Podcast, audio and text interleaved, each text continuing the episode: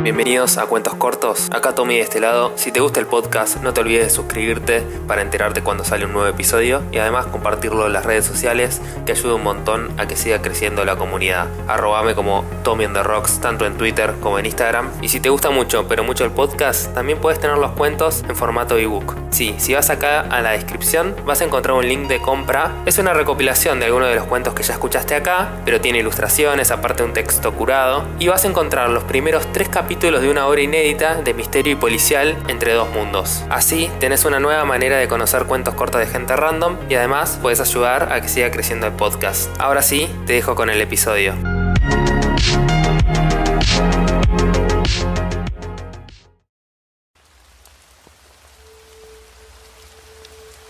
No vayas a la oscuridad. Parte 2. Noche de tormenta. Me desperté tarde de nuevo. El calor era sofocante y la humedad insoportable. Parecía que se venía una tormenta. Miré por la ventana y las calles estaban desiertas. Unas nubes grises cubrían todo el pueblo. Me vestí y salí a la calle. Crucé hasta la entrada del café. Miré por las ventanas repletas de tierra y el salón estaba desierto, con las sillas sobre las mesas. En la puerta había un teléfono público. Hace dos días que no podía localizar a Erin. Necesitaba respuestas. El teléfono estaba otra vez fuera de servicio. Decidí ir por mi cuenta al departamento de Maggie. Tal vez allí encuentre la pieza del rompecabezas que falta. Calle Boston 8216. Estacioné en la puerta. Unas gotas me cayeron en la frente. Había comenzado a caer una fina llovizna. Era un edificio de dos plantas antiguo y sin gracia. La pintura marrón, que en algún momento había sido verde pastel, se descascaraba en el frente. El portón de entrada estaba cerrado, eso no me iba a detener. Pude ver que una pequeña terraza daba contra la parte trasera del edificio y el acceso era fácil. Me dirigí con sigilo dando vuelta a la manzana. Trepé por una pequeña pared y di un salto. Me agarró un tirón en la pierna derecha y la espalda me hizo crack. Ya no estaba para esta mierda a mi edad. Necesitaba un maldito cigarrillo. Llegué a la terraza donde había una ventana con un cristal roto. Logré entrar al edificio. Caminé sigiloso por los pasillos y mis pasos retumbaban. No se escuchaba ni un sonido. El edificio parecía abandonado. Ahí estaba frente a mis ojos. Departamento 14C. Me acerqué a la puerta y, para mi sorpresa, estaba tan solo apoyada sin llave ni traba alguna. Sobre el marco pude ver unas marcas, como si alguien lo hubiera forzado. Eran muescas antiguas en la madera. Solo empujé la puerta despacio y entré cauteloso. Escuché con atención y todo estaba en silencio.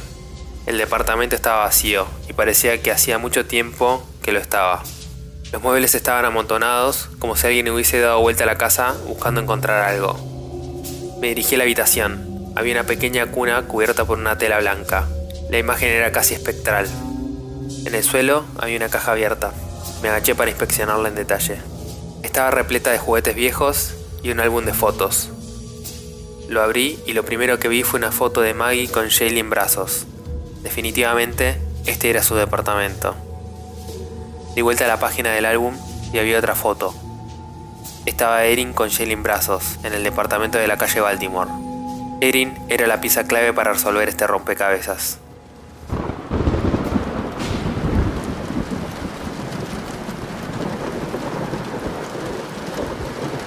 Los truenos retumbaban en el aire y los relámpagos iluminaban el cielo oscuro, estaba haciendo de noche la tormenta caía con fuerza sobre parabrisas del auto.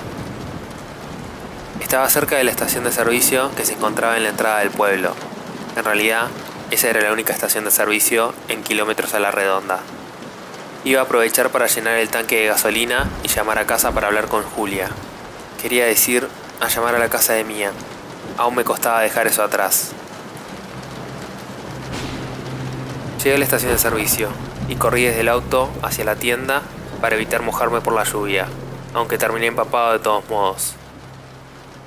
La estación de servicio estaba desierta. Una niebla se había levantado con la lluvia y como en un abrir y cerrar de ojos había bajado la temperatura. Solo los faros del auto y una pequeña lámpara en la tienda iluminaban el lugar. La oscuridad y la niebla cubría todo alrededor. Como llueve, ¿no? Ni bien crucé la puerta de la tienda, una campanilla sonó anunciando mi entrada. El joven cajero solo me miró de reojo por encima de la página de una revista que leía sin siquiera inmutarse. Tomé un paquete de cigarrillos junto a la caja registradora y lo arrojé sobre el mostrador. Y medio tanque de gasolina común. Saqué la billetera para pagar. El cajero no emitió palabra. Solo tecleó despacio en la registradora y me miró suspirando. No sos de los que hablan mucho, dije sarcástico, mirándolo de reojo y dándole el dinero. El cajero sonrió nervioso, evitando el contacto visual, pero no emitió palabra. Me dio el vuelto del dinero y salí de la tienda encendiendo un cigarrillo. Llovía cántaros y la humedad era insoportable. Tenía transpiración en el rostro. Intenté llamar a Julia en el teléfono público junto a la puerta de la tienda, pero estaba ocupado. Colgué el teléfono resignado y me quedé terminando el cigarrillo, cuando noté que no estaba solo. A mi derecha había un auto aparcado que cuando entré a la tienda no estaba allí, o al menos creía que no estaba allí. Estaba tan solo detenido ahí en medio de la lluvia. Tenía los vidrios polarizados. Dentro del auto solo podía distinguir una figura. No paró su motor ni nada. Estaba haciendo tiempo en medio de la lluvia. Arrojé el cigarrillo a medio fumar a un charco de lluvia y corrí al auto. Era hora de ir al pueblo a buscar mis respuestas con Erin.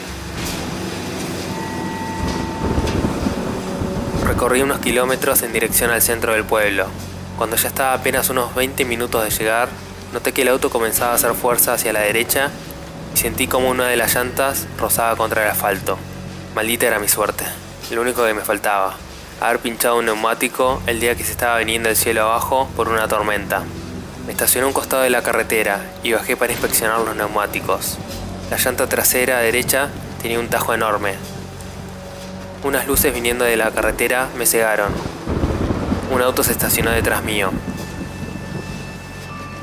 Entre la lluvia y las luces solo pude distinguir una figura oscura en el asiento del conductor.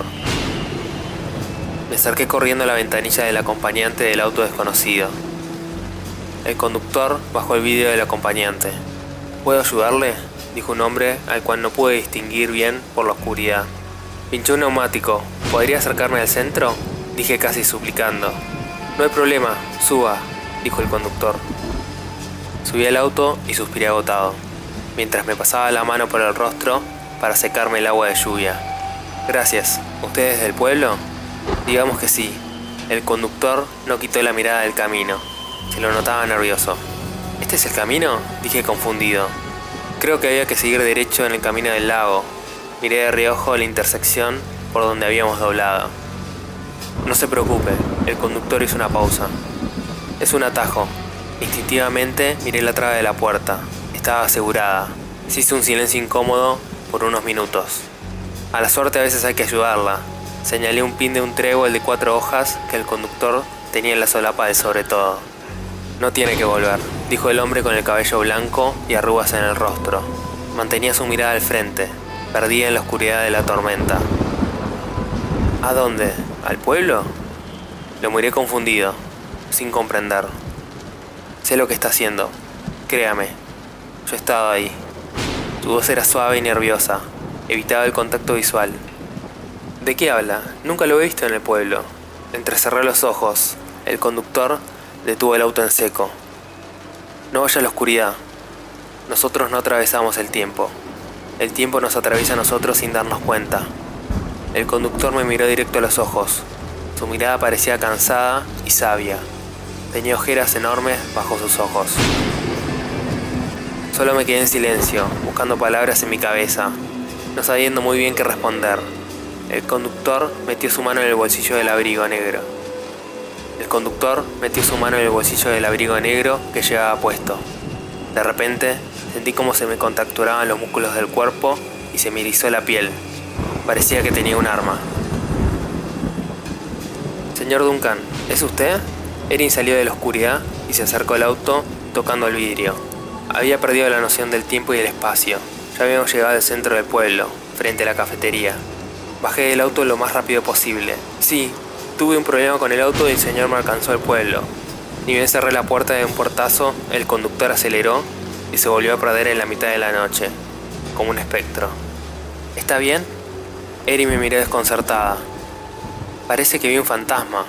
Erin se acercó para cubrirme con su paraguas. Pude sentir la suavidad de su abrigo y su mano fría rozó la mía. Solo sacudí la cabeza, como saliendo de mi confusión. ¿Qué es lo que había sucedido recién? ¿Quién era ese sujeto? Tenía muchas preguntas en mi cabeza y ninguna respuesta parecía ser lógica. Venga, lo invito a un café, dijo Erin, sacándome de los pensamientos de mi cabeza y cruzó su brazo con el mío. Caminamos despacio y entre la lluvia hasta la puerta de la cafetería.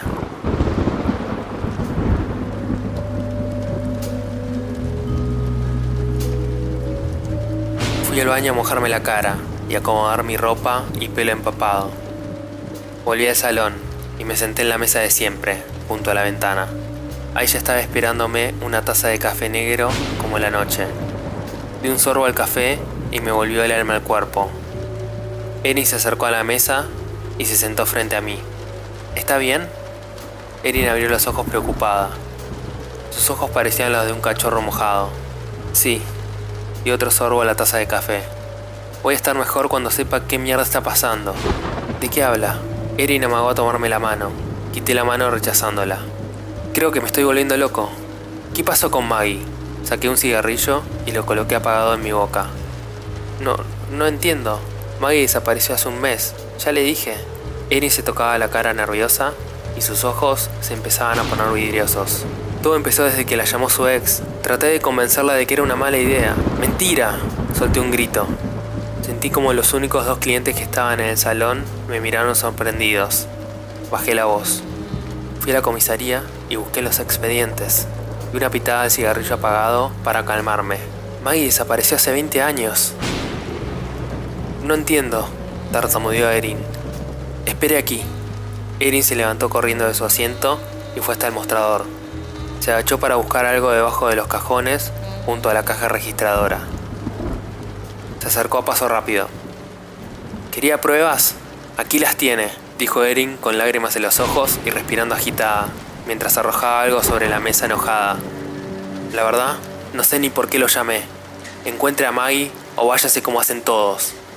Se dio media vuelta, acomodándose el delantal y secándose las lágrimas con la mano, para ir a atender una mesa al fondo del salón. Sobre la mesa, Eren había arrojado un periódico. Leí detenidamente el titular de la portada. Chica desaparecida. El misterio de Silver Falls. Era el mismo artículo que había visto en la comisaría. El periódico era nuevo. No tenía ni una marca de desgaste en el papel. La fecha era sábado 12 de febrero de 1977.